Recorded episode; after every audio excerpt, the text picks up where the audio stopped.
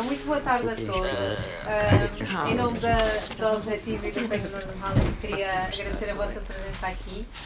Uh, estamos muito felizes por lançar este magnífico livro do João Pedro Jorge, que já estava para sair há algum tempo e que a pandemia também atrasou, e portanto, finalmente estamos a concretizar este, esta nossa grande vontade. Um, portanto, em primeiro lugar, o agradecimento vai para o João Pedro pela confiança uh, que depositou em nós. Um, mas também, claro, obrigado à Gisela Casimiro e à Alça Prauta por, irem, por virem hoje falar um bocadinho sobre as faces deste livro e o que é que. uma parte do que é que contém, porque eu acho que será muito difícil falarmos de tudo. Uh, e por fim, agradecer uh, à Livraria Tiro de Papel uh, por, pela hospitalidade e por receber sempre isto também. No final, teremos assim um, um espacinho para, para perguntas, portanto podem ao longo da sessão pensar se, se querem fazer, fazer alguma. E claro, os autógrafos também haverá. dito isto, vou passar a palavra à Elsa. Ah, Elsa, e... começo eu. Sim, para começar. Muito Bem, eu nem sequer sei por onde começar, porque, como vocês podem ver, isto é uma obra de peso. A primeira coisa que eu tenho a dizer é que este é um livro Tens grande. começar a escrever menos. É um livro grande. Uh, não, quero começar Pode por agradecer. Ser um grande livro. Quero começar por agradecer ao, ao João Pedro Jorge o convite e não é este agradecimento não é um, não é um agradecimento retórico.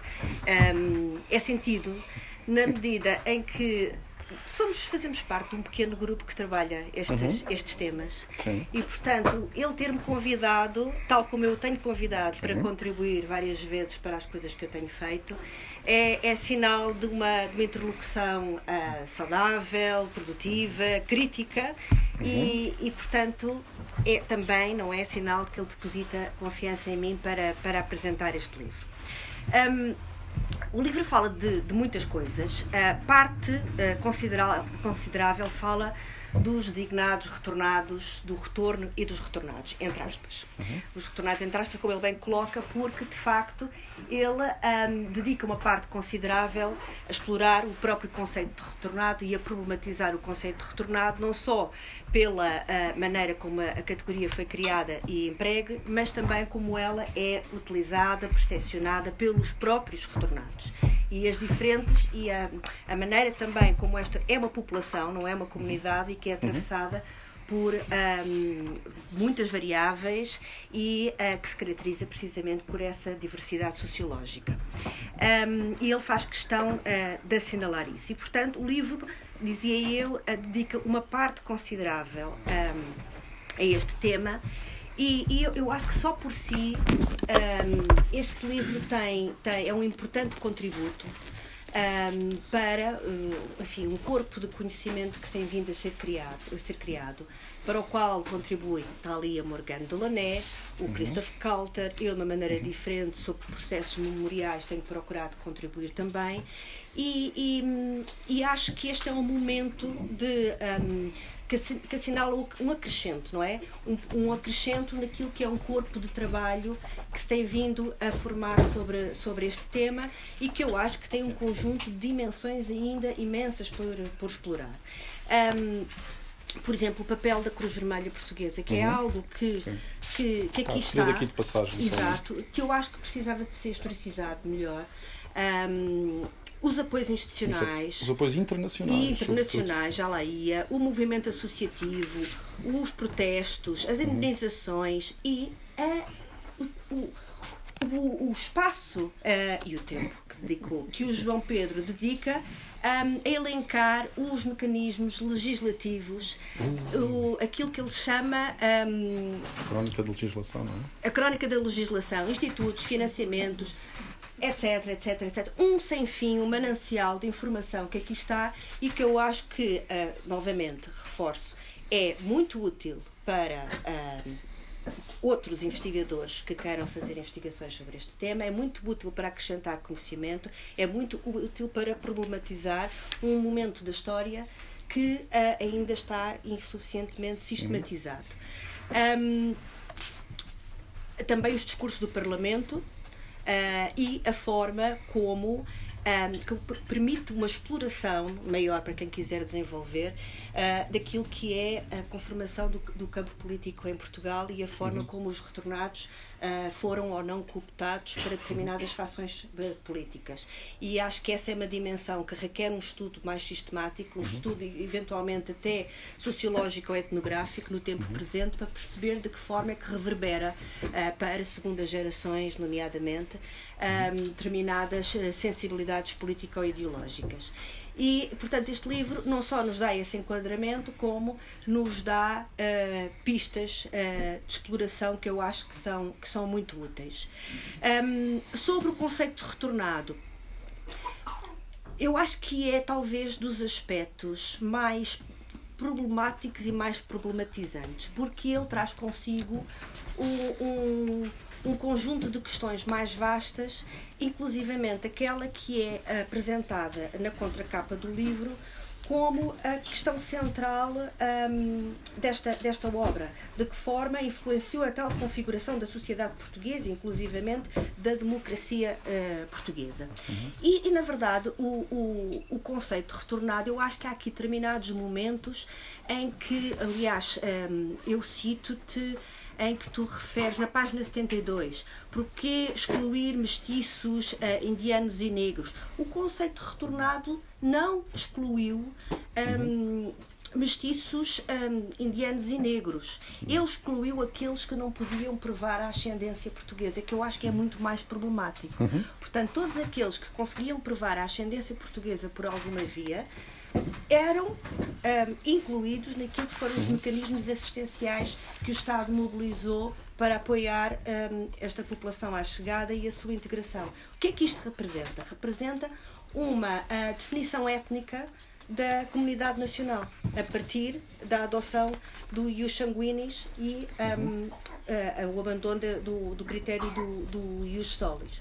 E, portanto, a integração aqui, o melhor, o conceito de retornado, embora ele seja excludente relativamente, inclusivamente à população uh, retornada que não se identifica, que mais se considera desalojada ou refugiada e não se identifica com o conceito de retornado, mas é esta categoria de retornado que foi mobilizada para fins de, de, de, integração e, uhum. portanto, que esteve na origem daquilo que é a formação, ainda que incipiente, de um Estado Social em Portugal. Uhum. E, portanto, os retornados, a meu ver, eh, eh, por um lado, podem não se, não se identificar com a categoria na medida em que já tinham nascido nas, nas, nas ex-colónias e, portanto, não, não retornaram a lado nenhum e, portanto, do uhum. ponto de vista identitário não se identificam com essa categoria, mas do ponto de vista uh, do apoio assistencial e da sua inclusão na comunidade nacional, a categoria de retornado foi-lhes foi foi útil. Uhum. Um, ao contrário, que eu acho que este é que é o aspecto mais interessante, mais importante de estudar sobre este, sobre este fenómeno, que depois vai relacionar com aquilo que tu dizes mais à frente. Ao contrário das teses e interpretações à la Fernando da Costa, que os retornados mudaram Portugal, os empreendedores do Império, o lusotropicalismo seródio que acaba por ser recuperado, para justificar, no fundo, a integração de sucesso, mais mítica do que factual. Um, e por isso eu, eu questiono, e, e, e, tu fazes isso também, que eu acho muito bem, questionas, um, no fundo, este, o sucesso da integração por via da sinalização daquelas figuras que estavam, uh, que estão no destaque da sociedade portuguesa, quer seja no campo político, quer seja no campo da criação artística. Mais uhum. faltava no meio tanta gente que não houvesse retornados que se destacassem, ora uh, na política, ora nos negócios, ora, ora na cultura, tal como uhum. se destacaram outros portugueses. Portanto, uhum. não, há, não existe nenhuma gesta especial, uhum. não é? No, no, no, fundo, nesta população que, que, que, que motive um empreendedorismo uh, particular, mas é, foi isso que foi mobilizado para, um, muitas vezes retoricamente, para, um, para justificar a sua integração. Quanto à, hum, Bem, a tese do silêncio. a tese do silêncio que eu uma vez empreguei e por essa medida, pronto, tenho sido uh, cons uh, consecutivamente castigada pelo João Pedro, que tem feito questão de assinalar nos próprios livros que eu convido, para, para, os próprios livros que eu convido para ele contribuir, assinalar que a tese do silêncio é uma, uma elaboração psicanalítica, concordo. Concordo, concordo. Uh, se ela, se ela é. Um, se existe silêncio, temos que fazer a genealogia desse silêncio, perceber as suas, a, a, configuração social e política desse silêncio, as nuances desse silêncio. Um, e, portanto, um, eu acho que é. Eu acho que é útil debatermos uh, da maneira como, como o João Pedro debate aqui a questão, esta, esta questão do silêncio e, na verdade, tal como ele assinala, e esta era uma questão que nos levava a um debate, e, e, e, e aí é talvez discordemos. Ele assinala um, e tem vindo a assinalar, sistematizar o conjunto de contribuições que têm existido ao longo do tempo, desde logo no momento e após as descolonizações, quer seja no campo artístico, quer seja uh, na literatura, quer seja no cinema, quer seja inclusivamente em estudos uh, académicos, que efetivamente há contributos, quer dizer, os, os, os ditos retornados, um, enquanto comunidade e enquanto indivíduos, procuraram sempre articular uma memória do seu, deste passado e, portanto, o silêncio uh, não pode ser entendido como um, um, apagamento, não é? Agora, ele pode ser problematizado do ponto de vista daquilo que é a articulação pública uh, da questão colonial e do ponto de vista da articulação pública da descolonização e, por consequência, o retorno que é problemático na narrativa que se constrói na sociedade portuguesa sobre, sobre este assunto. E é aqui que, no fundo, se liga à, à outra parte do livro sobre as questões. Um, se quisermos, pós-coloniais, do tempo presente, as questões da articulação de memória do Império no espaço público, na toponímia, etc.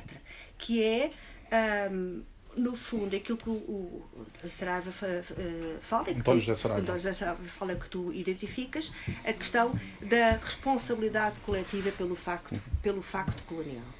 E daí fazer a ligação entre a primeira parte do livro e a segunda uh, parte do livro. O facto colonial aqui enquanto um facto um, social total, se quisermos, que inclui uh, o racismo, que inclui as questões pós-coloniais, que inclui a inscrição no espaço público, que inclui o, o, o, o assunto do Alcino Monteiro, que falas aqui, uh, e que, portanto, tem este lastro um, problemático que atravessa este período longo que aqui, que aqui um, tu identificas. Agora, como eu acho que nas apresentações dos livros não se pode dizer só bem. Claro. Eu também um, penso que seria, teria sido útil uma introdução, uhum. um primeiro capítulo mais largo e mais. Uh, um, eu não diria necessariamente explicativo, argumentativo, que cozesse, que fosse capaz de cozer estas todas na estas questões. Conclusão, na conclusão, na conclusão faz isso, mas que na introdução que Sim. deveria estar logo elencada enquanto problema de pesquisa. E que, inclusivamente, hum, enfim, talvez uh, tivesse sido útil também porque há aqui um trabalho constante de ir ver as notas para as referências. Aqui uma sistematização metodológica uhum. um, que é mais própria de um trabalho de um trabalho de divulgação académica uh, que identificasse as fontes, que uhum. sistematizasse as fontes, o tipo de, de, de, de, critério de escolha das fontes, por exemplo, a questão do IARN, do arquivo do IARN, uh, que é um arquivo muito complicado, aquele que está no Arquivo Histórico Ultramarino. Um, e, e, eu acho que isso teria uh, dado um peso argumentativo uh, maior ao livro se ele tivesse sido apresentado logo de chofre como uhum. eu venho a isto. Uhum. Este facto social total, se quisermos, uh, sobre a, a questão colonial. Ainda assim, eu penso que este é um importante livro de, de divulgação científica uhum. e que um, contribui em muito, como eu comecei por dizer, para, um, para uma um debate alargado uh, e que não seja sectorial sobre estas questões. Acho muito útil considerarmos os retornados na mesma, na mesma medida em que consideramos as questões do pós-colonialismo, o debate sobre os vários assuntos que aqui, que aqui trazes, uh, porque eles não são um, dissociados, eles fazem parte de todo o intrincado narrativo, político, social e, e, eu acho que o livro, por essa razão, é, é muito bem conseguido. E parabéns. Obrigado.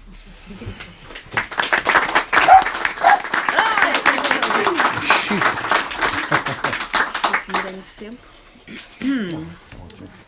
Bem, nem sei por onde começar.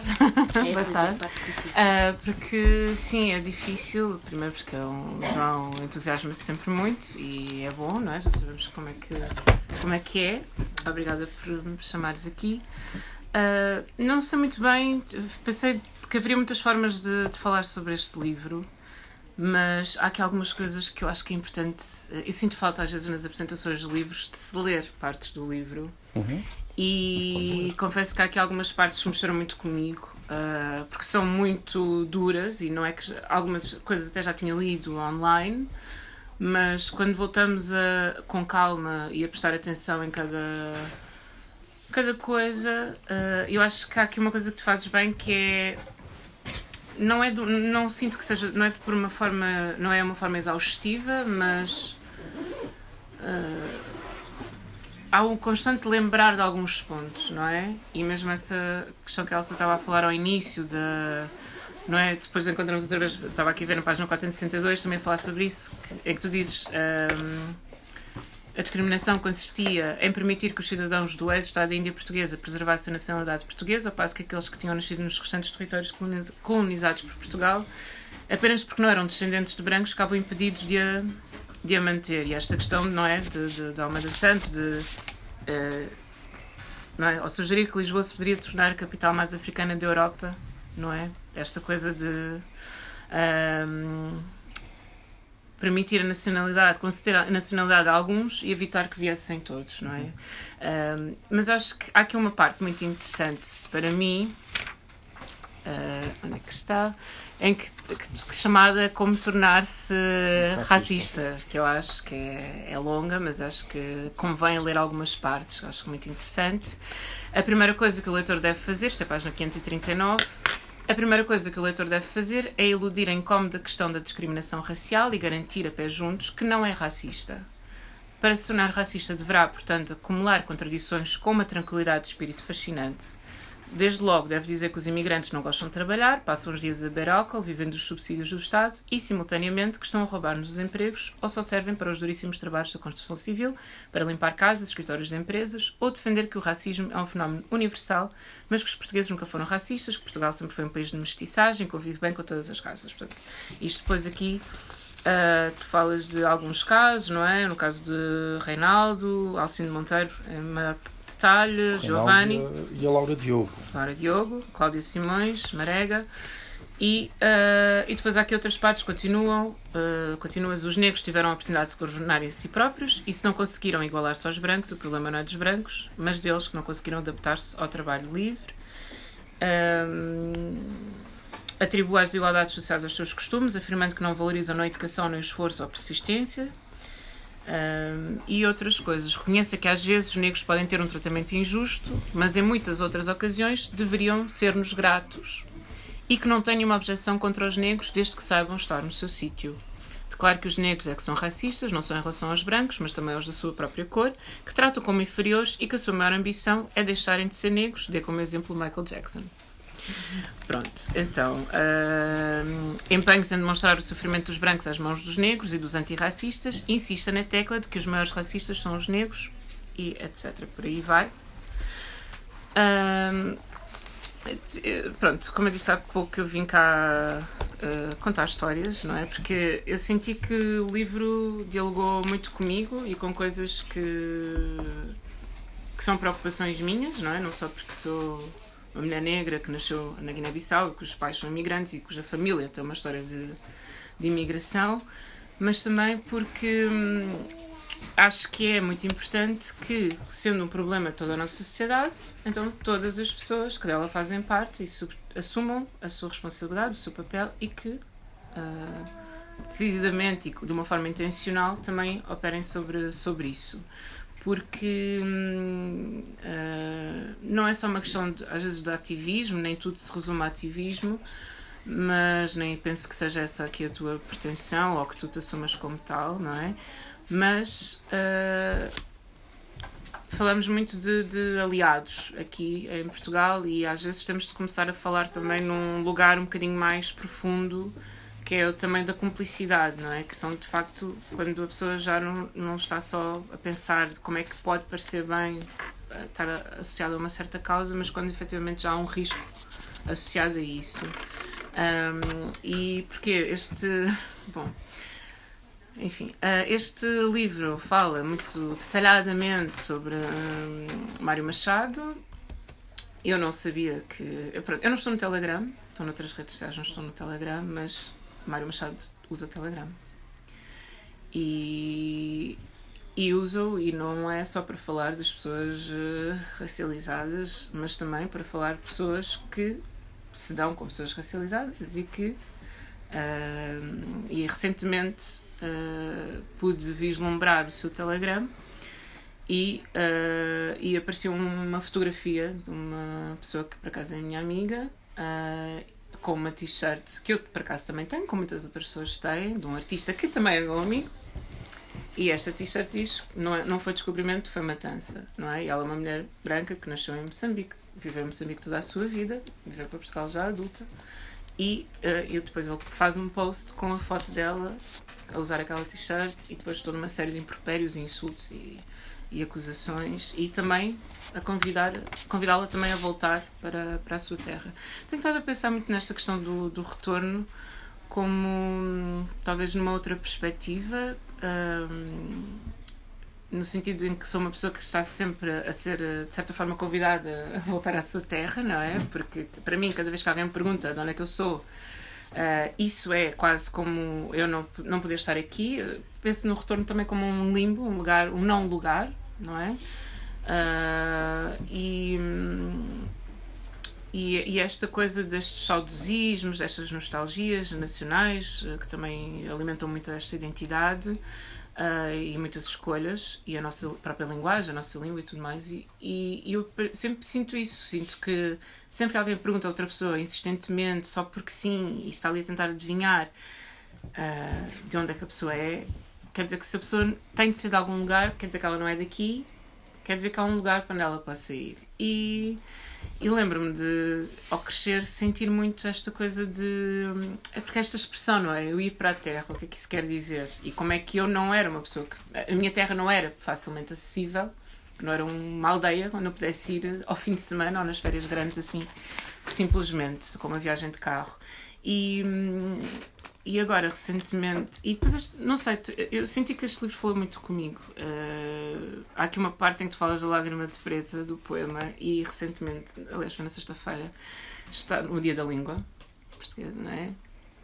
5 de maio, e fui com uma amiga a uma biblioteca porque ela ia ler poesia com um grupo e, não, e ela leu um texto da Paulina Xizane. Nós tínhamos vindo da entrega do Prémio Camões, que foi muito emocionante e muito importante, e uh, e estava ao nosso lado, estava entre nós um senhor que iria ler depois dela, mas ela disse que eu era poeta e tal, e convidou-me a ler também, e eu, eu li um poema. E o senhor disse: Ah, pois, eh, porque eu sou amigo deste e daquele, e começou a citar poetas uh, moçambicanos, e de repente já tudo era sobre Moçambique, e de repente ele falava, dirigia-se a mim e estava constantemente a falar de Moçambique. E eu não sou de Moçambique. Eu já estive em Moçambique, mas eu não sou de Moçambique. A Paula é de Moçambique, a minha amiga estava lá. Uh, mas ela nem sabe, não é? Porque, enfim, a Paulina Xizene também é de Moçambique, mas pronto. E então, de repente, e ele estava a falar deste poema e eu a pensar: não, não é este Eu não iria ler esse poema. Tendo a oportunidade, não era Lágrima de Preta que eu ia ler, como não ia ler uma série de outras coisas que estão aí acessíveis uh, nas escolas e que são lidas até a exaustão e fazem parte de um canon. Eh, mas pronto, foi só para mostrar coisas assim tão simples, tão desconfortáveis. E, acho, e para mim foi muito desconfortável também ler aqui todo o relato que tu fazes de. Pronto, tu, como foi a morte de Alcino Monteiro. Uh, eu tenho poemas sobre Alcino Monteiro e acho e, e foi, foi muito cruel. É, é, muito cruel ler isto, ver isto aqui na página e acho que aquilo que é de louvar, e nesse sentido é que eu acho que aí já vai um lugar para além do aliado e sim do cúmplice, é pôr-se nesse lugar não só do desconforto, a haver uma coragem e haver também esse risco que algumas pessoas correm uh, porque chamam as coisas pelos nomes e as pessoas pelos nomes e, e pela e, e, e, dizem não é? Nós estamos a viver uma altura em que Uh, pessoas como Mário Machado pode, ou André Ventura podem acusar outras pessoas de certas coisas e essas pessoas serem levadas ao julgamento e quando sabemos todos os factos, não é? E estes factos estão aqui um, elencados. Depois, pronto, falaste da questão da, da toponímia, que eu acho que é muito importante, não é? Eu vivo na Avenida das Roçadas, vivo na Penha de França, que uh, é toda ela uma glorificação da, da, do colonialismo. Um, e já houve algumas conversas da junta até sobre, sobre este tema, mas não sei até que ponto é que de facto esta mudança, não é? depois também do que vimos agora em Belém, poderia ser efetiva, ser permanente, que alternativas é que poderia haver neste caso, não é? Um, então não sei, acho que é um acho que é um livro que, que incomoda e que tem, tem de haver esse incómodo. Uh, penso só que talvez uh, sentisse um bocadinho de falta de. Um, talvez mais a confrontação também com o lado da noticioso e sobretudo na questão das redes sociais, porque tenho estado mais atenta ultimamente a isso, porque também estou a trabalhar sobre estes, estes temas. Uh, como é que a mesma notícia é uh, uma notícia tão simples como este, este último grupo de astronautas, a mesma notícia no site original, numa CNN, num Guardian, a legenda é uma e em Portugal há um, a legenda é outra e depois como é que tantas das nossas notícias automaticamente, eu, preciso, eu já sei que aquelas, aquelas notícias vão gerar comentários extremamente uh, racistas, xenófobos, fascistas, de ódio. Uh, pronto, isso é que gostaria também de ter visto aqui, mas acho que já foi bastante. Uh, bastante importante. Também me lembrei muito de, não só do documentário de Alcino Monteiro, que vi também no São Jorge, quando estreou, mas também mais recentemente há aqui algumas partes que apelam a. Vi um filme que não sei se tu já viste, Medida Provisória, que estreou agora aqui, que é um filme realizado pelo Lázaro Ramos e hum, também com a Thais Araújo, e que hum, no fundo eles têm uma medida. falam desta questão do retorno. E e é engraçado ver como é que é a questão do retorno também, mas falada, uh, mas escrita e contada por pessoas negras. E então a, a, a premissa do filme é uh, haver esta medida que diz que primeiro eles dão a escolher às pessoas que vocês podem voltar para o continente meio, vocês podem voltar para a África. Depois temos algum. Pronto, eles brincam ali um bocado com aquilo. Também há pessoas brancas que querem voltar para a África, mas, uh, mas as pessoas dizem todas as pessoas que, como eles designam, de melanina acentuada, têm de voltar para a África. Podem escolher o país, só têm de sair do Brasil. E quem, há pessoas que se voluntariam, depois criam um problema, porque, por exemplo, eles sugerem de vários países e há muita gente que vai para Angola e depois em Angola isto cria problemas porque eles também não querem receber estas pessoas lá que não são angolanas e que são brasileiras. E depois, uh, a medida que era opcional torna-se obrigatória, torna-se lei e começa uma caça às pessoas para obrigá-las a ir. E depois há um momento em que, obviamente, já não querem saber se, se morrem, se não morrem, e começa. Pronto, e depois aí traz-nos para uma série de acontecimentos que houve no, nos últimos anos, um pouco por todo o mundo, desde o Brasil aos Estados Unidos e até. até a, a, a Portugal. E, e, uma das frases que, que, que eu li na, no telegrama de Mário Machado é: Importas o terceiro mundo, tornas-te o terceiro mundo. E isto, pronto, isto lembra-me, lembra pronto, houve aqui várias questões do, do teu livro que me. Pronto, não, não, eu tento não pensar tanto em Mário Machado, não é? Mas o livro obriga um bocadinho a isso e acho que foi, acho que foi importante. Acho que há aqui um equilíbrio também nesse em termos de, de, de testemunhos, de casos que são escolhidos, porque consegue-se falar deles num período temporal alongado. Às vezes eu sinto que muitas vezes quando se fala destes problemas nós só sabemos o. só lemos as gordas. Não, acontece aquela semana e depois já não se interessa mais, ninguém se interessa mais, ninguém escreve mais sobre isso. Uh, e por isso eu acho que é importante cada vez mais. Como é importante haver. Uh, denunciar-se isto, não serem só as pessoas negras a denunciar estas questões, ou as pessoas ciganas ou, ou outras pessoas imigrantes uh, afetadas por. Também é importante que haja essa produção de de conteúdo intelectual e de crítica social não é? e sociológica a este tipo de situações. que é para se perceber que o problema de facto é de todos e, e acho que é esse o, o contributo, porque os livros são são para sempre e têm essa, esse peso e, e ah, vejo isto como, como mais uma ferramenta, né? como a Elsa também já disse, uma ferramenta útil também para... Porque eu sinto que hum, isto é que me frustra muito, é que estamos sempre a começar a conversa. Eu sinto que a conversa está sempre no mesmo lugar, nós não temos no mesmo sítio, a conversa é sempre muito inicial. É, uh, e aqui já não há esse questionar, não é? Quando, se, se, a conversa é sempre a mesma, se as perguntas são sempre as mesmas, e acho, e acho que isto é uma coisa também muito portuguesa, porque se eu digo que alguma coisa aconteceu, a, a pessoa, a primeira coisa que me vai perguntar é se aconteceu mesmo, não é? Uh, isto depois extravasa a nossa sociedade para tudo, não é? Ai, mas ele, que, mas ele foi mesmo morto, assim, eles foram mesmo, foi mesmo. E até falas aqui de imensas pessoas, algumas não são nomeadas, mas que foram efetiva, efetivamente atacadas naquela mesma noite, que não sabemos os nomes delas, não são faladas, mas também foram atacadas na mesma noite, naquele 10 de junho e tantos outros. Um, tantas, tantas outras instâncias e depois esquecemos o que é que isso faz às famílias, que muitas vezes até já estão em posição fragilizada, porque são imigrantes ou porque estão numa classe social uh, privilegiada ou o que for, e como é que depois estas pessoas são afetadas, como é que elas têm dinheiro para pagar os advogados e durante quanto tempo, uh, como é que elas conseguem ir trabalhar, que apoio psicológico é que têm ou não têm, e como é que elas são pronto, todas elas um, afetadas uh, e como é que as coisas não se esgotam só num ponto. Mas como nós rapidamente nos distraímos por outra coisa qualquer, que nos toma atenção, e há muitas coisas que nos tomam atenção, não, nunca sabemos. Há histórias que não, não terminam até agora. Não terminaram até agora. E, e nós vamos acumulando. Mas essas coisas continuam a acontecer de forma paralela. Um, e e é isso, pronto. Obrigada.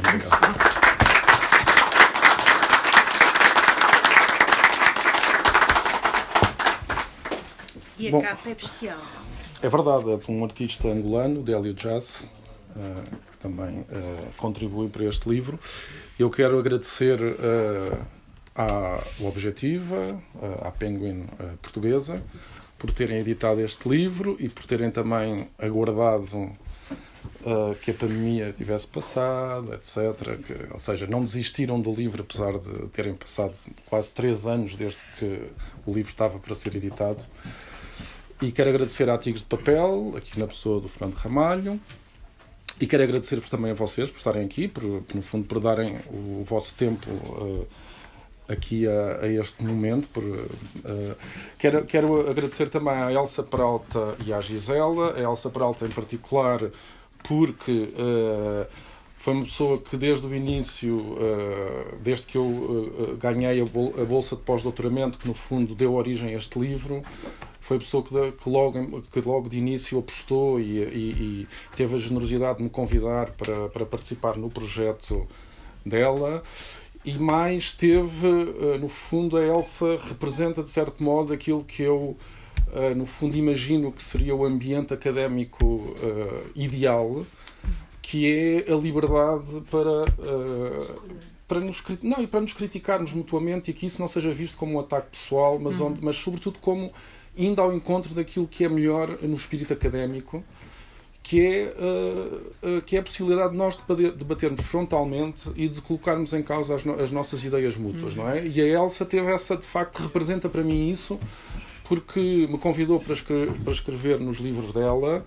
Uh, e, e, sobretudo, uh, aceitou que nos, nesses meus textos eu a criticasse, não é? Uh, a ela, como no fundo a, a, a, a, coordenadora do livro. E isso para mim é, é, é, absolutamente extraordinário, porque não é assim uma coisa tão, tão frequente em Portugal. E por isso quero agradecer à Elsa, em primeiro lugar, por isso, e depois, em, em segundo lugar, por ter aceitado o convite para estar aqui por ter tido também a generosidade de ler uh, o livro e de colocar aqui também algumas destas questões. Uh, quero agradecer muito à Gisela Casimiro por estar aqui, uh, com quem uh, eu também tive a felicidade de conviver muito em Cabo Verde, numa viagem que fizemos a Cabo Verde e onde eu também fui fazer uma, uma comunicação sobre estes temas. Estivemos no Mindelo e convivemos muito no Mindelo e pude conhecer melhor a Gisela e o seu pensamento e as suas ideias e, e é bom que ela tenha estado aqui também a, a colocar estas questões. Uh, em relação a mim, eu não, eu não vou entrar aqui muito nesta discussão com, com a Elsa. Uh, eu queria só dizer que queria só dizer que o, assim muito sinteticamente o objetivo deste livro foi fazer uma coisa que eu acho que os estudos sobre, uh, sobretudo os estudos da ciência política que estudam a transição e a consolidação para a democracia raramente fizeram, que foi introduzir a questão da descolonização na, uh, no, na, na, na, compreensão da, da, transição para a democracia. Há uma série de variáveis que a ciência política utiliza, uh, os partidos políticos, o contexto internacional, os militares, etc. Mas a descolonização não sei porque sempre esteve ausente. E, e a descolonização foi um dos fenómenos sociais mais importantes uh, em Portugal de, depois do 25 de Abril.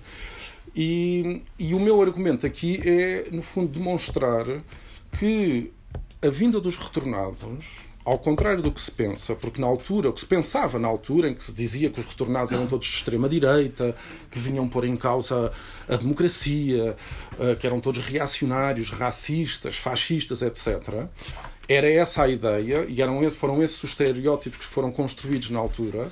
E o que eu procurei demonstrar aqui é que, ao contrário desta ideia, os retornados foram fundamentais para permitir a transição e a consolidação para a democracia no sentido em que, talvez involuntariamente, no sentido em que a vinda, a vinda de, de, desta população que oscilará entre 500 a 600 mil, digamos assim, veio pressionar o Estado português e só, e só, só, só uh, uma máquina como o Estado é que conseguiria integrar esta gente, esta quantidade de gente, não é?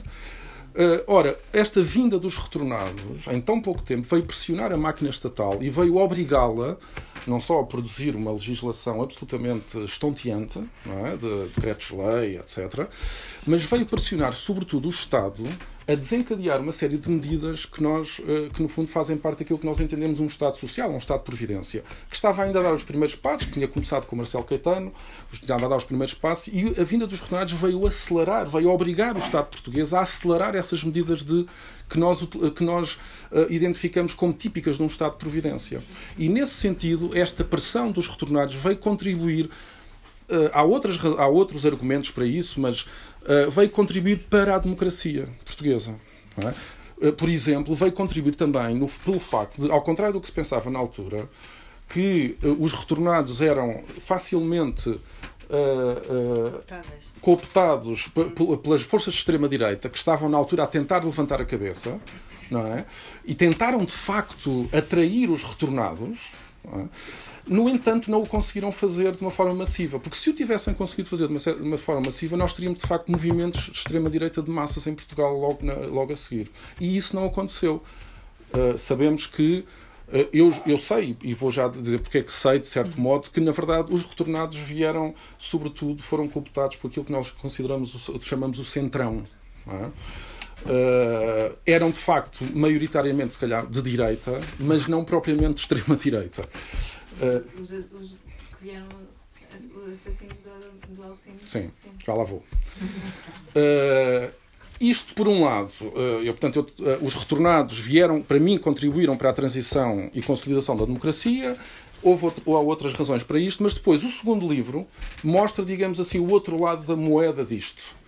E começa com a questão da lei da nacionalidade do Almeida Santos, que é uma lei claramente racista, não é? Porque embora, como a Elsa disse, uh, houve muitos, houve muitos negros e mestiços que conseguiram ter acesso a, a essa nacionalidade, mas não, mas, a mas não foi a maioria. A esmagadora maioria aqueles foi foram, excluída. Aqueles que foram considerados sim, sim. retornados. Sim. Certo? Sim. Ah, o retornado era aquilo que poderia provar, provar a descendência. Portanto, certo. poderia ser negro mas ou na, mestiço. Mas isso na teoria, mas depois na prática, 35, a maior parte, a maior parte, a maior parte não, não teve acesso a não, não, não conseguiu ter uh, a nacionalidade portuguesa, portanto perdeu-a, tinha antes, é verdade que era uma nacionalidade de segunda, digamos assim, mas a verdade é que perderam essa nacionalidade e não a conseguiram recuperar. E ao não a conseguirem recuperar, quer dizer, todos aqueles uh, negros que vieram na segunda metade da, da, do século, da, da, década de 1970, como não conseguiram ter acesso à nacionalidade portuguesa, não tiveram acesso a estas mais medidas de apoio social e de assistência social e de etc. Não eram retornados. Não eram retornados, está bem. Mas, de qualquer maneira, a lei foi explicitamente, aliás, como a Gisela disse, o Almeida Santos explicitamente. explicitamente disse que ia fazer uma lei da nacionalidade restritiva para evitar que viessem todos os negros para Portugal. E, aliás, ele, ele, ele dá como exemplo a lei inglesa, que foi no início bastante generosa e que, portanto, diga, e, que na altura se disse que Londres tornou a cidade mais indiana da, da Europa, é? e, o, e o Almeida Santos, precisamente tendo em conta esse exemplo, é verdade depois a Inglaterra, precisamente por causa disso, restringiu a lei da nacionalidade, mas mas o Almeida Santos explicitamente disse que era para evitar que Lisboa se tornasse a cidade mais africana da Europa. Eh, e, portanto, na prática, há, uma, há aqui uma grande parte da população negra que veio, que veio para Portugal, que veio a engrossar a imigração ilegal, que foi para os bairros da Lata, que, veio, que, foi, que foi contratada uh, como, como trabalhadores da construção civil, e depois nós conhecemos bem essa história, não é? E, portanto, e por outro lado, uh, além deste aspecto, eu procurei este outro lado da moeda, foi também mostrar como há uma série de legados deste colonialismo que continuam a fazer, a sentir, a ter, fazer os seus efeitos na, no presente e ao, nas, ao longo das décadas posteriores ao 25 de Abril, eh, sobretudo nas questões de, relacionadas com o racismo. Eu falo aqui do caso de, eh, das anedotas racistas, que eu próprio contava no liceu, quando andava no liceu. Uh, nas, eh, no caso, da, por exemplo, dos boatos, do boato que foi criado na altura, no caso do, do, do Reinaldo e da Laura Diogo, das Doce, não é? Esta que, que não foi verdade, não é? Foi uma história que não foi verdade, não era verdadeira esta história, foi de facto um boato que se estendeu, no fundo para transmitir esta, que transmitia esta ideia do negro como um tipo hipersexualizado, com uma, com uma sexualidade selvagem, não é? Etc. E depois também, uh, no caso do Alcino Monteiro. Faz aquela ligação também entre skinheads e futebol, não é? Sim, sim, sim, sim. Pronto, e os skinheads, neste caso, os, os, que, os skinheads que assassinaram Alcino Monteiro, a grande maioria deles ou tinham nascido em África ou eram filhos de retornados. Uh, Pronto, isto assim muito genericamente. Agora, eu queria só para terminar fazer aqui um bocadinho uma, uh, um exercício de auto, uh, auto-exame, digamos assim, que era, porque acho que é importante para vocês. Eu não o faço aqui, mas é importante que saibam que eu sou um filho e neto direto do colonialismo português. Toda a minha família pertencia à administração colonial. O meu avô paterno foi administrador colonial, foi administrador da Ilha de Moçambique, tinha um tio-avô meu que era administrador de Nampula, e portanto, uh, uh, portanto toda a minha família veio, veio de Moçambique, e, portanto, eu, de certo modo, fui educado e impregnado nesta cultura de retornados, não é? Cultura colonial, nesta cultura de retornado. Uh, sei que uh, a minha família contribuiu grandemente para, para o colonialismo português e para uh, o meu avô Manuel, o meu avô paterno Manuel, antes de ser administrador de, de, da ilha de Moçambique, foi chefe de posto durante muitos anos, portanto tinha aquela tinha como função ir na, aos territórios do interior construir uma escola, uma igreja e depois ir embora ir para outra outra região fazer a mesma coisa. Depois, quando foi administrador da Ilha de Moçambique, criou o, o Museu da Fortaleza da Ilha de Moçambique. Este meu tio-avô Adelino uh, criou um museu etnográfico em, em Nampula, uh, mas sabia-se, por exemplo, que, e comentava-se isso em família, que ele, por exemplo, que utilizava muito o trabalho dos negros para construir, para ter as suas mobílias em casa, etc., e não pagava.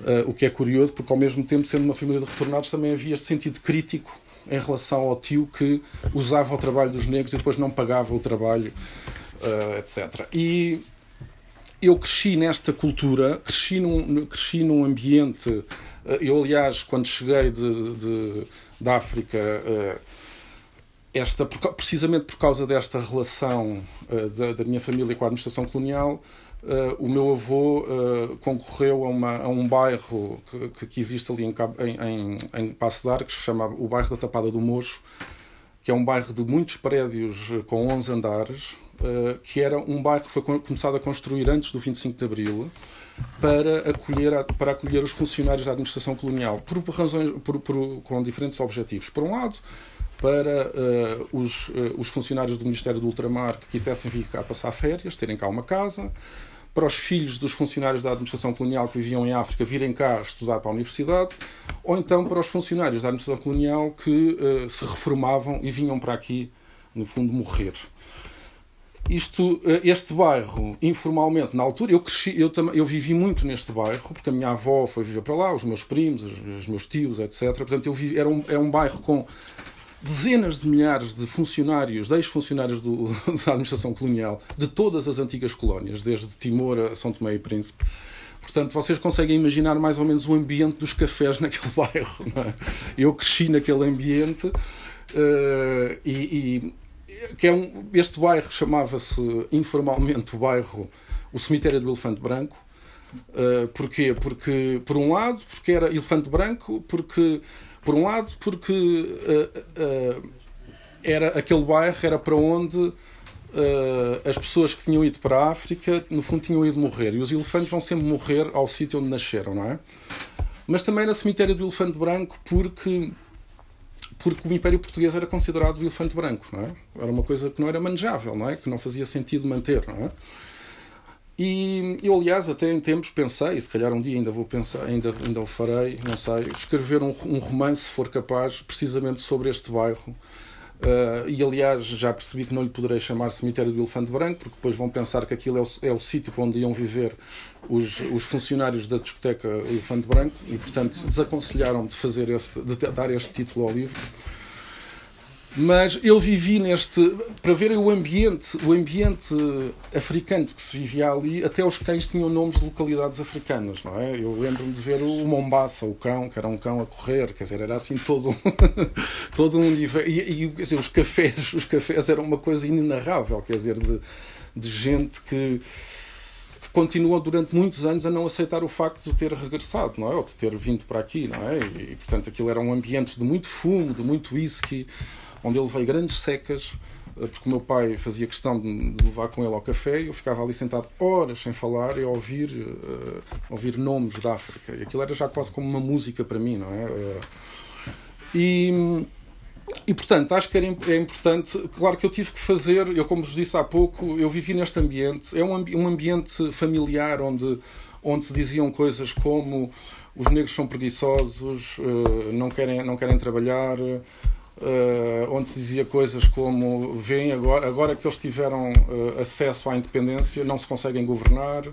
etc. Portanto, eu vivi, fui educado nesta cultura e tive que, e como vos disse há pouco, uh, no Liceu Filipe de Lencastre, eu lembro-me de ter um grupo de, no meu grupo de amigos, de haver um dos poucos negros que, que, que estava no liceu fazia parte do meu grupo de amigos e eu lembro perfeitamente que era comum nós nos intervalos contarmos anedotas de racistas, de negros, aquelas que vinham da que vinham da, da África do Sul, anedotas a gozar com o Samora Machel, etc. E eu lembro, eu, só depois, só muito mais tarde é que eu vim a perceber a violência que deve ter sido para aquele, para aquele meu amigo, porque ele de facto não podia.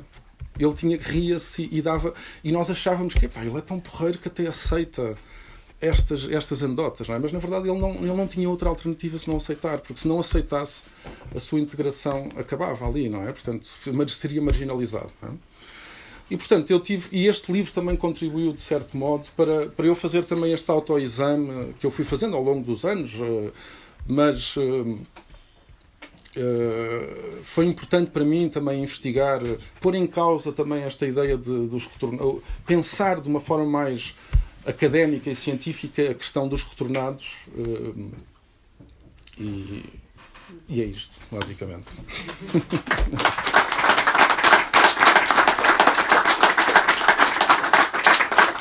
Não sei se alguém quer fazer alguma questão ou intervir ou alguma pergunta. Talvez ali o Diogo Ramada Curto tenha queira Mas é essa questão que estás a falar, porque eu, eu vejo, eu vejo muita. Hum, uma certa infantil. uma relação muito de infantilidade também, alguns destes processos que são. Um, bastante agressivos. Uh, eu já nem consigo usar o termo microagressões, para mim, agressão é agressão, ponto final. Uh, acho que também há essa questão que, que, se cai numa espécie de hierarquia do, do racismo, não é? O outro é um racismo pequeno, o outro é aquele é um racismo grande, um, e quando na verdade a base vem, pronto, né, está, está aqui explicado e é, e é, toda a mesma. E acho que muitas dessas situações, como estás, essa que estás a referir, da infância, adolescência, depois são reproduzidas na, até hoje, não é? Eu entrevistei uh, muitas pessoas uh, para um livro e, e uma delas, uh, que foi minha colega de trabalho, ela começou a conversa por. Uh, eu não sei porque queres falar comigo sobre racismo, porque eu não tenho nada para dizer. E ao fim de uma hora, claro que tinha bastantes coisas para dizer.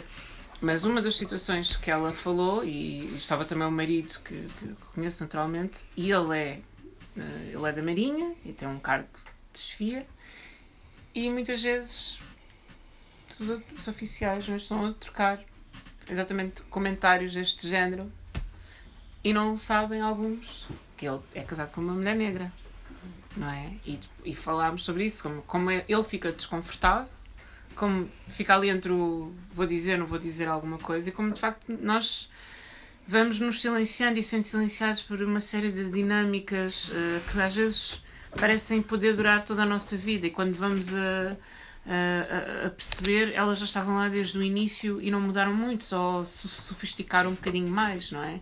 E, e depois estamos a. Pronto, depois temos essa repercussão nas. Uh, porque há aqui, uma, há aqui uma citação que tu tens do. Como é que se chama? Cerejeiro?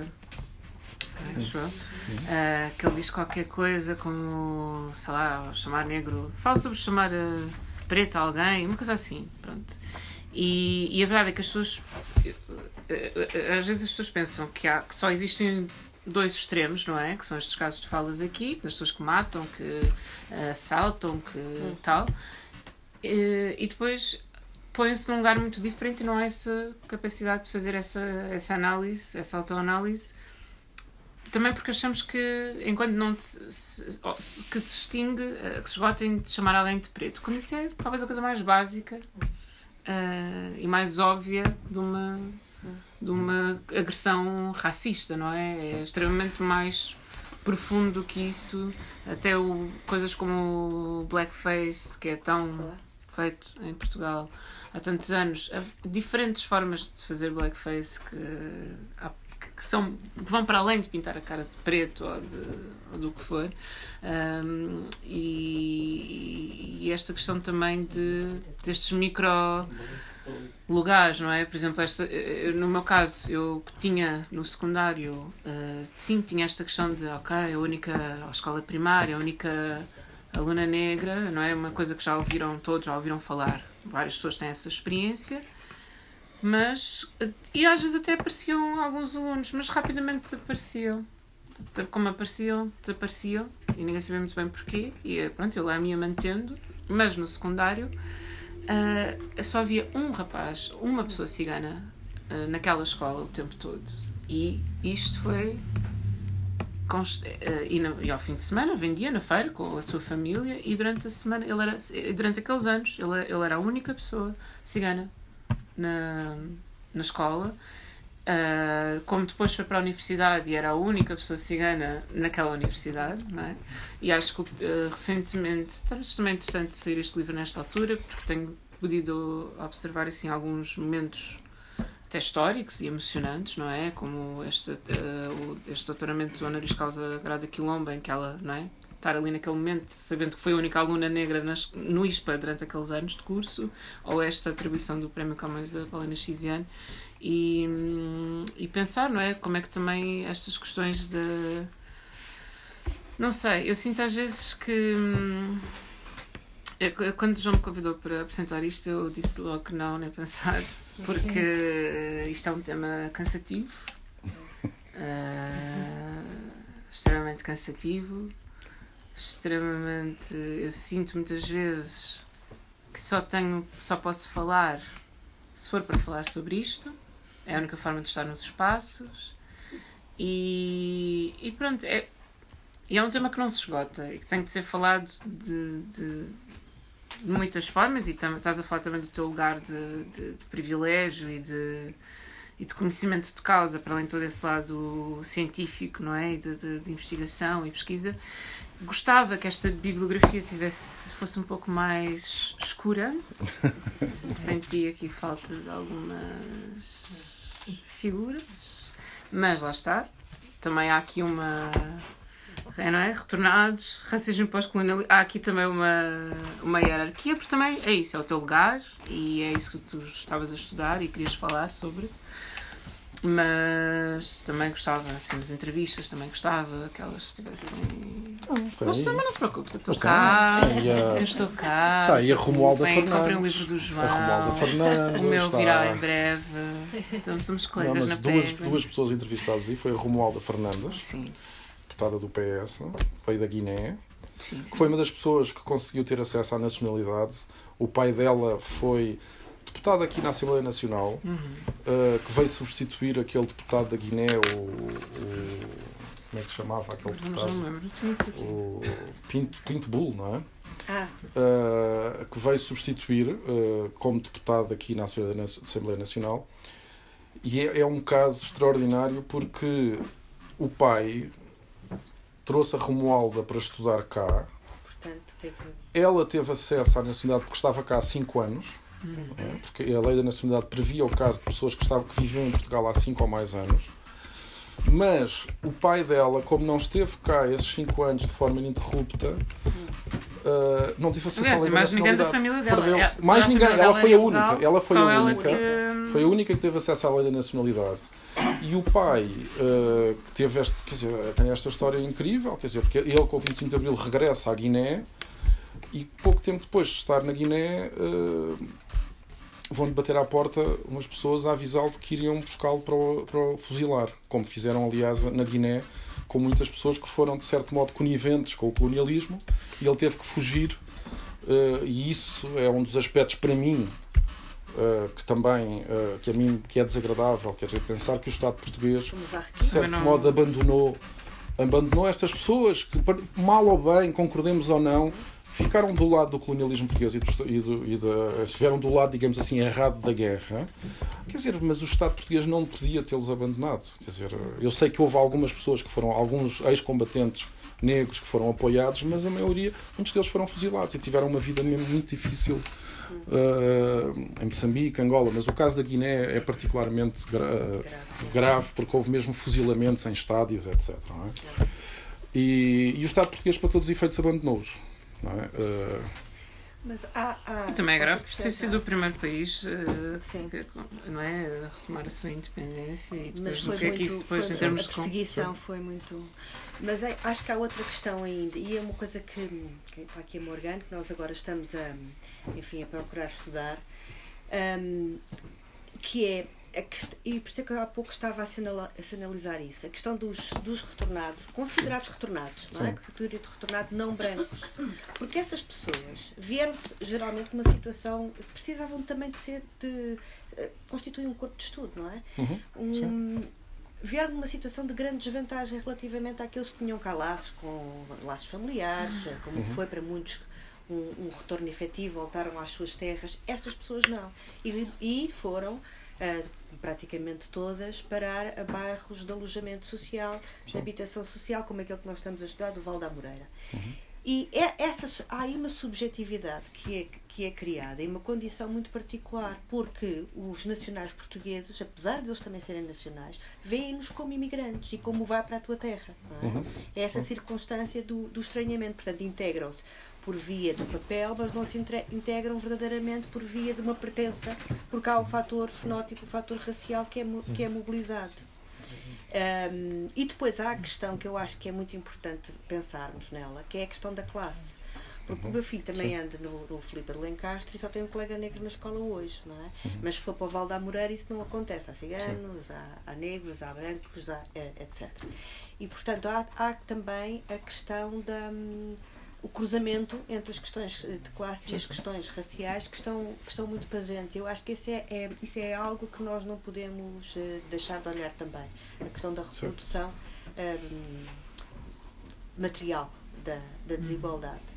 E, e olharmos para estas pessoas que, embora tenham tido essa, essa, ah, essa classificação de retornados, na verdade foram racializadas eh, da mesma forma. E as outras todas que vieram como imigrantes e refugiados. Eu também, sinto, eu também sinto que há uma lacuna ah, e, e- e talvez por eu estar num.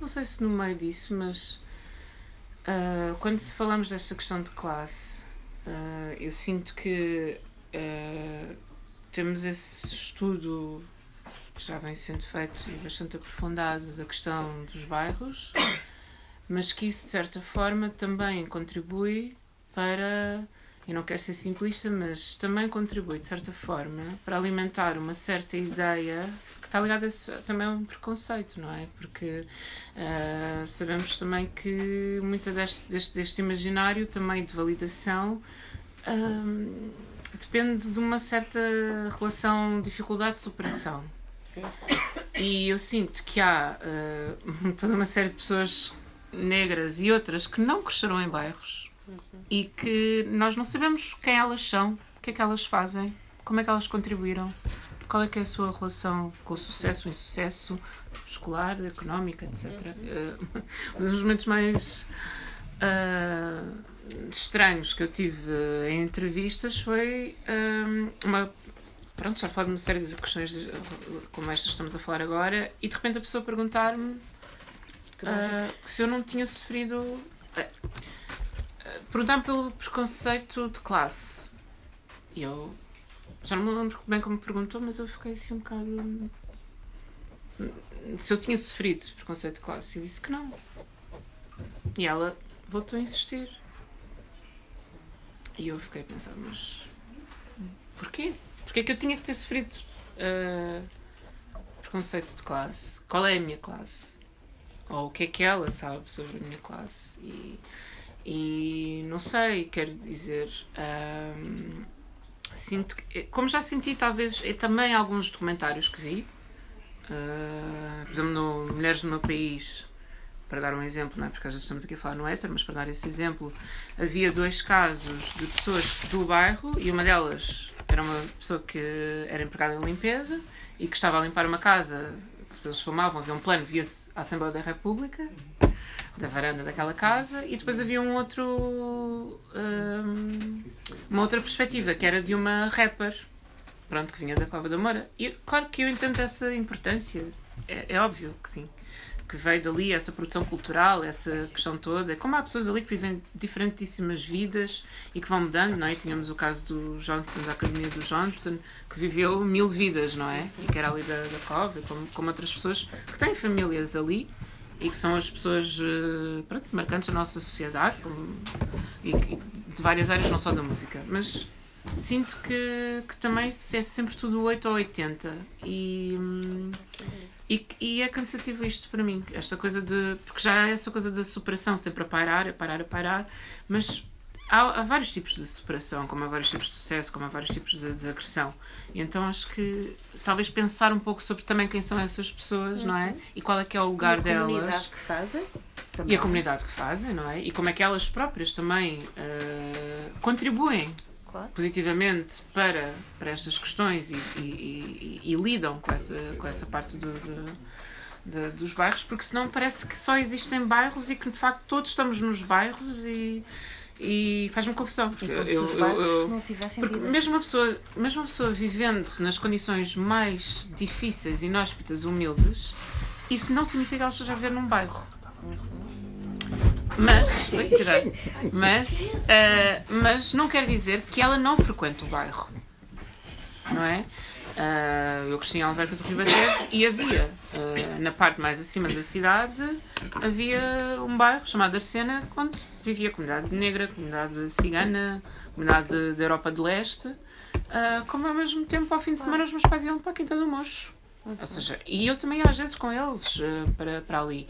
Um, e aliás, de facto, quando, quando voltei, quando voltei, não para a minha terra, mas para, olha, aqui para a terra do João, um, quando fui a, a Moçambique, uh, senti logo uma familiaridade enorme e disse logo à minha irmã: Isto parece que estou em Arcena. É, e era, sentia exatamente a mesma, a mesma coisa: o sentimento, as casas, os prédios, a, a, todo o ambiente daquela coisa, que é o que muita gente sente com, com a Cova da Moura. Mas também, até isso, eu sinto que há, por exemplo, não vejo ninguém estudar este bairro, por exemplo. E era interessante, não é? Há tantos bairros mas depois são sempre os mesmos também. Uhum. E há, outra, há coisas, para além de, de, não só que é muito interessante, a margem sul e, e a e ali a, a Amadora, mas se pensarmos para o lado, para o outro lado da linha da Zambuja, não é? do comboio e isso acho também em era Santarém, interessante. Acho que era foram Com certeza. que foram uh, constru construídos e ocupados por, uh, por Com certeza, nós tínhamos família em Santarém uh, e íamos muito lá, também quando era, quando era miúda. E acho que, é, que era interessante também, às vezes, alargarmos um pouco mais o nosso. Uh, pronto, o espectro também de, de, de olhar, não é? Eu posso fazer uma, só uma intervenção? Bem, justamente, uh, tem a ver com o que a Gisela estava a falar e que vocês estavam a discutir, uh, que é, na realidade, uma coisa que tem mais a ver com o espaço, uh, que é muito interessante. Eu quero fazer aqui uma, uma espécie de disclosure um statement, que é eu sou irmão da, da Marta, que é companheira do João, e portanto uh, já, ele já me está a apresentar. Este é o segundo problema no espaço de alguns meses, porque eu ainda não li o Fernando Pessoa, o Supercamente, e agora a minha mãe já Mas pronto, tirando essa parte, um, ehm, eu e a minha irmã crescemos num bairro que é justamente esse, esse tipo de bairro que foi construído, eh, pá, salvo erro, começa em 72, mas tem várias fases. E é um bairro que, curiosamente, agora é um bairro muito apetecido. Uh, não sei exatamente por que razões concretas, mas é um bairro que funcionou do ponto de vista da, enfim, de, da articulação da harmonia, digamos assim, social, funcionou de uma maneira interessante. E acho que até é um exemplo de, de que pode ser seguido. Bem, eu posso dizer qual é o bairro, o bairro da, da Quinta da Luz. Portanto, é o bairro imediatamente ao lado do Colombo. Uhum. Um, e que tem várias fases e nós, uh, quer dizer, basta uh, eu declarar-me assim um bocado privilegiado, nós somos do, do bairro bom, digamos assim. Havia o bairro mau, uh, lá está, estas coisas da linguagem. Eu sei exatamente o que é, porque eu trabalhei, trabalhei lá, eu, eu, trabalhei em vendas porta a porta há muitos Pronto. anos e, conheço, e estive nos dois. Uh, nos, sim. E eles, eles como estive em muitos bairros. Eles chamam a malta do, do bairro dito mal, onde eu tinha obviamente amigos também, chamavam-nos a nós os lampecus. E eu acho que havia ali uma espécie de lampecus. Portanto, uh, e às vezes apedrejávamos uns aos outros e tal, mas acabámos por ter, aliás, grandes amigos. E, mas isto para dizer o quê? Uh, o meu pai, por acaso, não, não foi uh, a guerra colonial, que é engenheiro civil, e lembro-me de eu ser miúdo de me explicar que isto, à boleia daquilo que o João estava a explicar das políticas públicas, ele disse-me, e eu nunca tinha percebido isso, eu, eu tirei arquitetura, mas sou como aqueles católicos que não vão à missa não exerço, e então ele disse-me que se não fossem os retornados, havia de facto um problema do ponto de vista da proposição de políticas públicas de habitação que nunca teria sido resolvido. Portanto, teve que haver uma espécie de jogo de cintura muito rápido, uh, teve que haver políticas que depois se conseguisse implementar, não só do ponto de vista uhum. jurídico como postas em prática com os agentes da construção, da libertação de terrenos, etc, etc. Juros bonificados, o, por exemplo, o caso dos empréstimos de para, por exemplo, os empréstimos, sim, sim, mas foi adotado para inicialmente como uma forma de discriminação positiva uhum. para os retornados, por exemplo, o caso dos empréstimos para a, para a compra de habitação com juros bonificados começou inicialmente por ser foi uma coisa que foi uh, instituída primeiro a pensar nos retornados e que depois foi, foi porque depois a, a, população em geral também começou de repente a, a reivindicar o acesso também a algumas dessas Sim, dessas medidas a não é? a habitação pública por isso, por isso o Val da Moreira todo Sim. ele é um, é um bairro, bairro salvo seja que é uma freguesia na verdade um, que é uh, construído um, com fundos públicos exatamente sim, sim, para sim, dar resposta à situação do alojamento e este, e este caso do, do, do, do, Estava aqui a falar há bocado do, do, do bairro da Tapada do Mocho, que foi começado a construir antes do 25 de Abril pois. e só, só, a construção só terminou depois do 25 de Abril, é 77, 78, 79, por aí. Portanto, a minha família só foi, só foi viver para aí nessa altura. E, e este.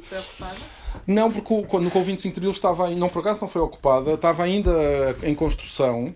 Foi construído sobretudo por cabo-verdianos, porque uh, nós sabemos que uh, com, a guerra, com a guerra de libertação, uh, aqui que nós chamamos guerra colonial, a imigração de Cabo Verde para cá aumentou brutalmente nos anos 60, porque, precisamente porque houve uma mão de obra aqui que, que, que, que se tornou deficitária devido precisamente à, à ida dos contingentes eh, de soldados brancos para, para, para a África para combater. E esse bairro basicamente foi construído por, uh, por cabo-verdianos E eu lembro-me que esse bairro, esse bairro tinha, certa, tinha, suposta, tinha uma. Eu lembro que havia lá uma piscina olímpica que era para aquele bairro. Portanto, aquilo, aquele bairro era um bairro de classe média, média alta, não é? Porque uhum. tinha ex-administradores, etc. Essa piscina acabou por nunca funcionar acabou por se tornar, digamos assim, um, um vazador de lixo. Aquilo encheu-se. Hoje em dia está, está tapado, está feito tudo.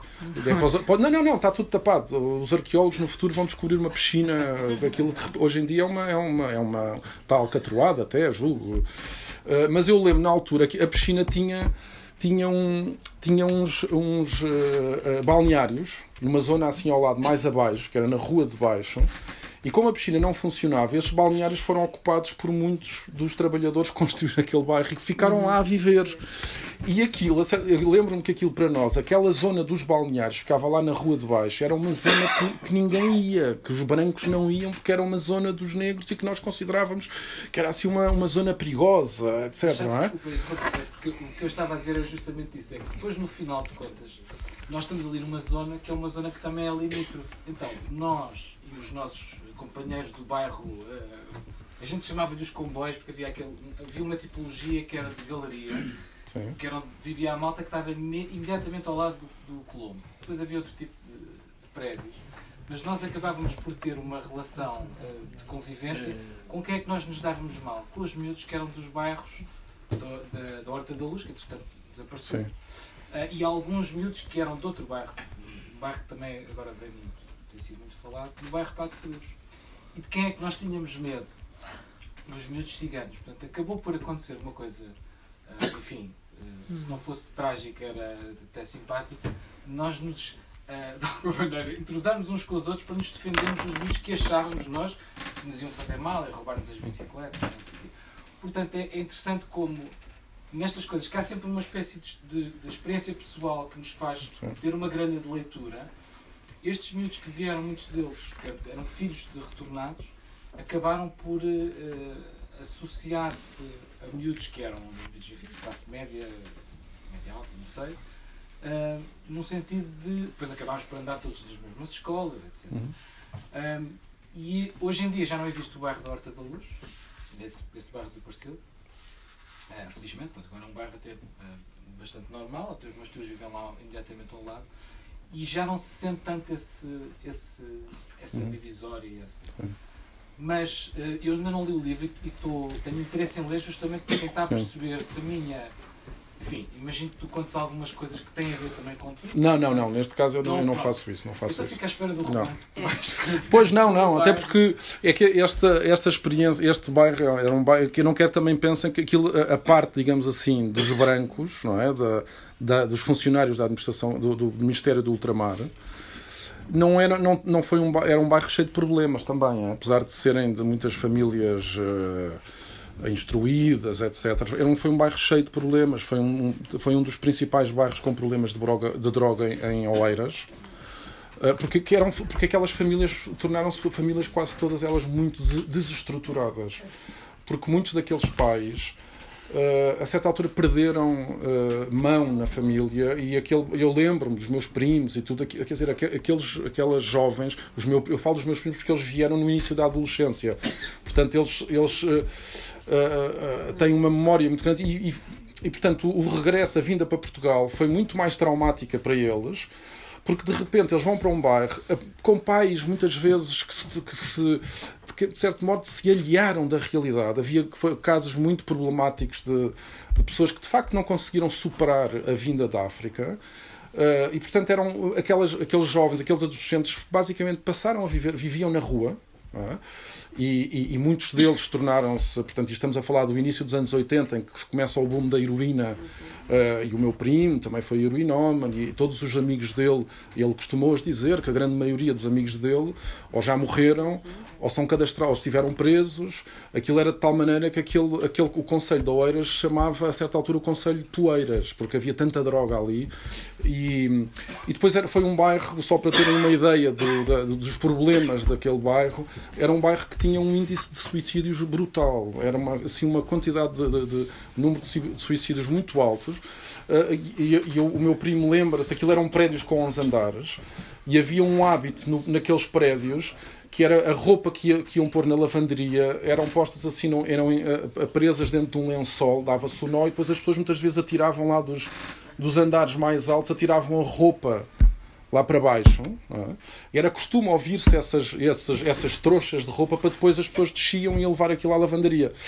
E o meu primo conta uma vez em que estava com os amigos uh, e de repente houve esse barulho e eles pensaram que era uma que eram dessas, de, dessas roupas para a lavanderia e ele disse de repente olhou e eles olharam e viram que era, era o Guedes que era um amigo deles que se tinha suicidado e o meu primo diz que nunca mais esqueceu que o barulho de um corpo a cair de um prédio é exatamente igual ao barulho da, àquele barulho da, da, da roupa eh, eh, envolvida num lençol a tirar lá de cima. Havia, havia era um bairro com muitos que teve muitos problemas relacionados precisamente com com esta com este regresso. Eh, havia pronto lembro-me do, do indivíduo que tinha um problema que andava sempre assim que nós chamávamos-lhe o Pocket Calculator, que era uma, que era uma música dos Kraftwerk, porque ele se mexia como no. Mas ele tinha um problema um neurológico, não é? Ele tinha um problema. Com, com, com os incapacitados. Era sim. Uh, uh, deixa só, deixa só aqui este. Sim. Uh, entre o período de 74 e mais ou menos 82 foi o período em que eu trabalhei no Estado. Sim. E, e o Estado uh, absorveu eh, retornados.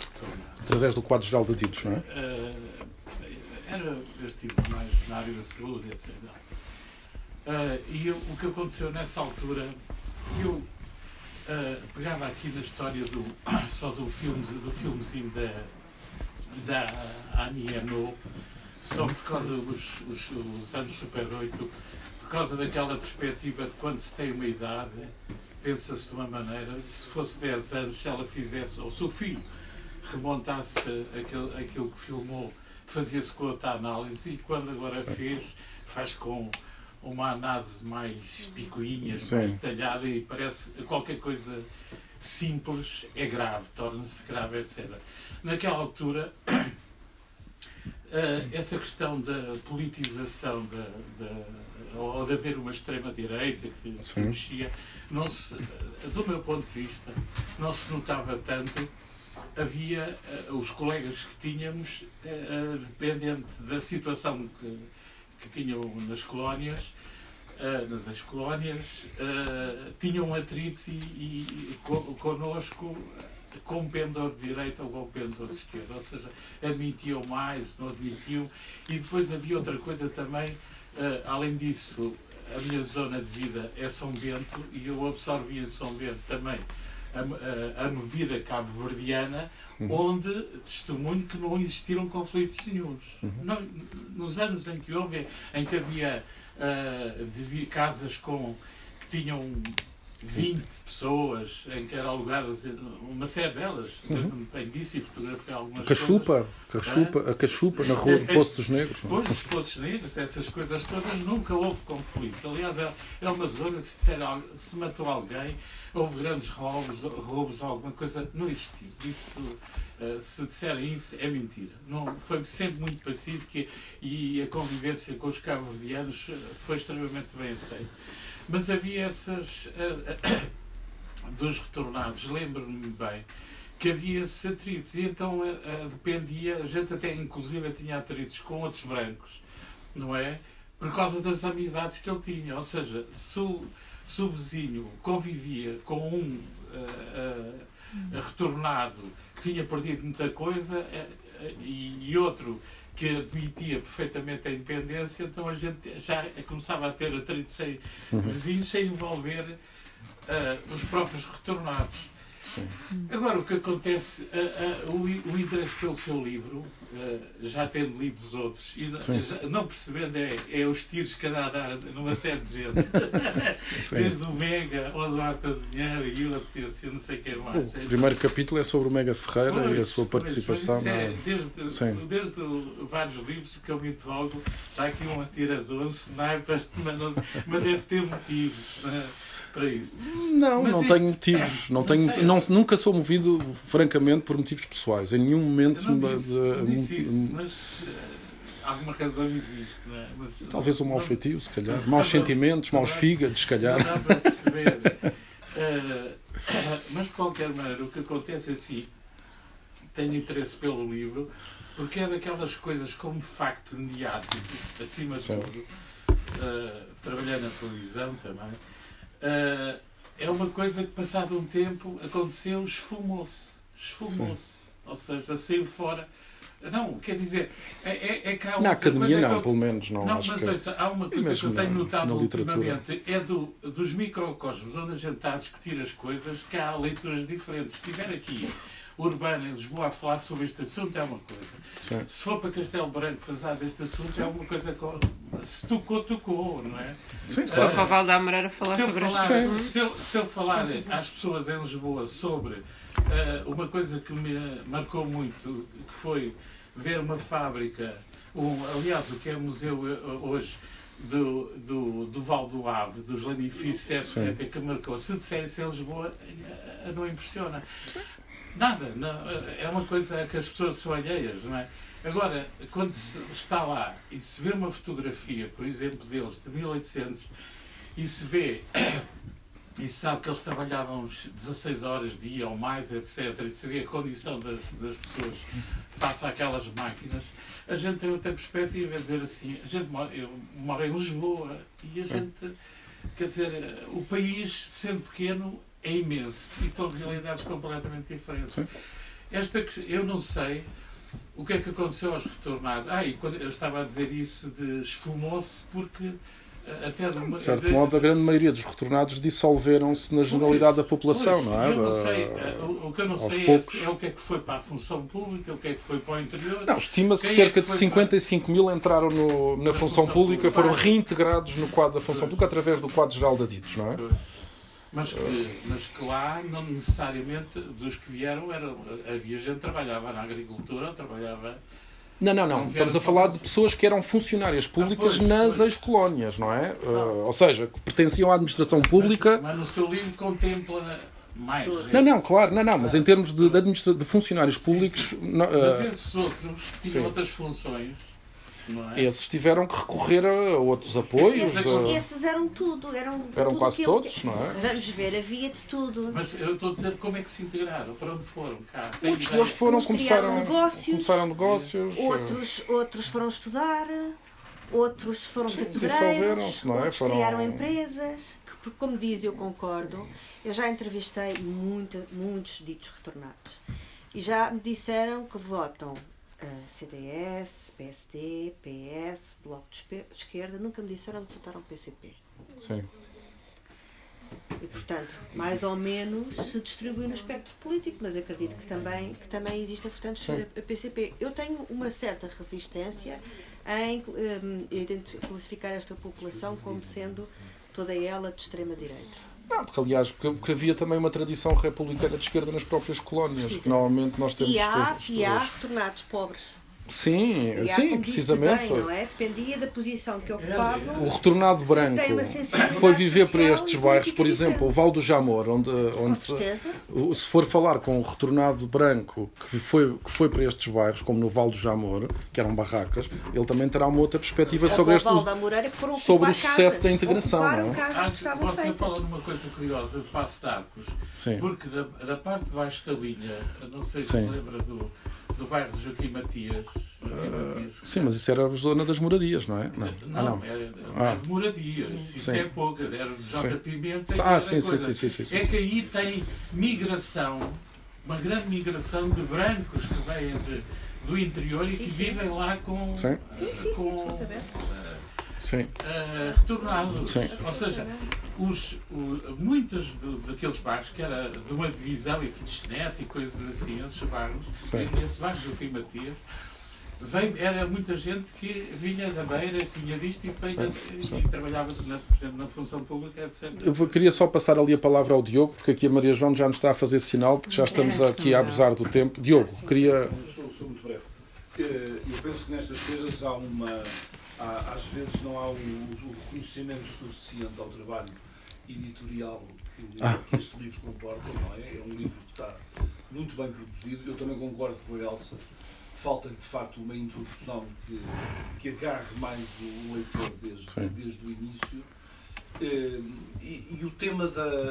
Eu sei qual é que é o tema uh, e que percorre todo o livro, que é este tema de, de, de uma oposição à ideia de ausência. É? De ausência de uma discussão acerca dos retornados, de ausência eh, de uma literatura sobre retornados, de ausência. Não, sobre... E, sobretudo, a ausência de uma literatura crítica da própria, da próprio colonialismo, digamos assim. Este silêncio não. Foi, mas foi por isso, não é? De, de, ausência, quer dizer, de ausência quando ela existe, não é? O que você procura provar é que ela, sim, é que ela foi, existido. Não é? foi havendo, sim. E, e o que eu estranhei foi, na sua apresentação, Sim. Uh, afinal, falar de ausência e falar de silêncio Falou é várias vezes. política, não é? E portanto há aí uma coisa não, mas, eu, não, não, não, não, não, não, não. Não, não, não, não, não, não. Mas é que eu quando falo, eu não, eu não então é nego. É um outro, há vários tipos de silêncio. E... Por um lado há vários tipos de ah. silêncio, por um lado. E depois, e depois, aqui a questão não é negar que houve silêncios. A questão é olhar para trás e com um rolo compressor dizer que houve todo um silenciamento, não é? Com certeza que houve situações de ausência e situações de silêncio. Portanto, fui eu que motivei este livro. Agora, e sem, contar, sem esquecer a questão da amnésia. Não, a questão não é? é? que o Diogo, o Diogo, a questão é que nós temos que introduzir matizes nisto. Não há só ausência não é? Não há só ausência ou então uma não, não, não, não, não, não, porque houve com certeza que houve muitas questões que, for, que não foram tão discutidas. E eu aliás o meu argumento é que hoje indiscutivelmente nos últimos anos tem-se falado muito mais destas questões do que se falava antes, muito mais, mas essas razões não para mim e este é que é o meu argumento. Essas razões não têm tanto que ver com questões psicanalíticas, que, foi, que tem a ver com os estudos do Eduardo Lourenço, não é? Que, tem, eh, que, que, que defendem que esta ideia de que houve um trauma, que a descolonização foi um trauma. Deixa-me e como. como dizer, pera, pera, pera, deixa-me dizer, vamos, vamos aqui entrar no contraditório. Sim. Que o silêncio que eu refiro é em relação à Isabela Figueiredo, que ela Sim. Não é? Ela expressa, ela quebra o silêncio, ela, individualmente. Sim. Não Sim. É? Sim, não, mas aqui a questão é. é... saber que motivei. Não, não, não, não, mas aqui a questão, aqui a questão, a, a minha crítica em relação à ideia do silêncio é a, a sua inspiração psicanalítica sim, também, sim. que é esta ideia de que houve um trauma, não é? É a utilização de categorias da, eh, da digamos assim, da análise psiquiatra, psiquiátrica, não é? E depois transpô-las para uma análise coletiva, não é? Eh, essa é uma das minhas críticas. É? E, por outro lado, eu não deixo de reconhecer que nos últimos anos esta questão, indiscutivelmente, tem tido um tratamento muito mais sistemático do que antes. Mas, mas a questão é que eu, eu acho que o facto de, de, haver menos estudos no passado não tem a ver com uma razão, razão, psicanalítica. Eu defendo, por exemplo, que tem a ver com relações muito mais infraestruturais, que tem a ver com o facto, por exemplo, na academia. Porquê é que a academia nos anos 80 não estudou tanto esta questão? Porque a academia, em primeiro lugar, nós tivemos uma decapitação das elites em Portugal, não é? A academia teve que se reconfigurar. Era uma, era uma, uma academia muito mais. Eh, não era massificada, não tinha, eh, eh, tinha, tinha o, o, quer dizer, a investigação da academia não tem, não é, não tem comparação com, com, com, com, o que existe hoje, não é? E na altura, de facto, o interesse de investigação e, sobretudo, os, eh, as motivações e, e, as, digamos assim, o financiamento para fazer a investigação, eu julgo que estava, simples, sobretudo, direcionado para o Estado Novo e para o Salazar e não tanto para, as, para o estudo da descolonização e das colónias. E acho que isso tem. E é, há uma razão infraestrutural. Eu acho que nós devemos encontrar para essas ausências, que as houve, não é? Temos que encontrar não uma razão, digamos assim, psiqui psiquiátrica, não é, do trauma, mas sim razões objetivas, materiais, não é? E essa é que é, essa é uma das minhas questões. Não é? Por exemplo, e porque, por exemplo, sim, por exemplo, por, porque é que porque é que nós antes tínhamos uh, uma série de romances Uh, nos anos 80 e, e, até nos anos 70, romances que tratavam desta questão colonial, e em alguns casos até de uma perspectiva crítica, como foi o caso do jornalista Guilherme de Melo, não é? E porquê que esses livros não tiveram, não tiveram tanto impacto público como hoje? Também há uma, eu acho que há uma razão infraestrutural também para pensarmos. Eram, eram editoras muito menos profissionalizadas do que hoje. Por exemplo, nós hoje temos grupos editoriais que têm uma, uma, uma, uma, uma estratégia de marketing e publicidade muito mais agressiva do que na época. Não é? sim, sim, sim. Então, não, mas é verdade. Hoje, nos, últimos 20, nos últimos 10, 15 anos, os romances sobre retornados tiveram uma. E também a própria inscrição do tema da história e memória no Sim. campo da, da, divulgação mais ampla. Sim, claro, e a própria etc. academia tornou-se muito mais conferência. A, a academia também tornou-se muito mais cosmopolita do que era na altura. E esse cosmopolitismo de muitos jovens investigadores como eu, que tiveram a possibilidade de viajar e, e conhecer outras universidades e, e, e, perceber quais é que eram os grandes temas que se discutiam nessas universidades, esses jovens, quando regressam, também vêm introduzir muitos temas. Eh, e, portanto, eu acho que é mais neste tipo de questões que nós devemos pensar nessas ausências, não é? Do que em questões psicanalíticas. Esse é um dos aspectos. Agora, o que eu digo é houve ausências, mas não há só dois extremos. É preciso introduzir aqui matizes, e é isso que eu procuro introduzir, é matizes. Não é ver as coisas uh, em, 8, em termos de 8 ou 80. É? E esse matiz, por exemplo, um dos matizes que é, que é possível introduzir é que, ao contrário do que nós muitas vezes pensamos, este discurso do, do, dos, dos retornados como empreendedores, grandes empreendedores, uh, Uh, sobretudo, sobretudo nos últimos anos. Esse discurso começou a, surgiu logo a seguir ao 25 de Abril. Não é um discurso só de, de, dos últimos não, não, não, 10, 15 anos. Não é? Ah, o livro uh, do Fernando da Costa é de quando? Estão a mudar. É, é da década de 80. Verbos, sim, 85, 86. A gesta do Império. Sim, sim, sim, sim. Mas pronto, eu não quero aqui. Eu sei que há pessoas que têm tendência a olhar para a realidade sempre. Eu sei que há pessoas que têm tendência a olhar para a realidade sempre como estes dois como dois grandes blocos, ou é uma coisa ou é outra. Mas, Mas pronto, eu, eu, procuro não, eu procuro não cair tiveste, nesse, tiveste digamos assim, na... manicaísmo. Terminando? Acho que sim. sim. Obrigado.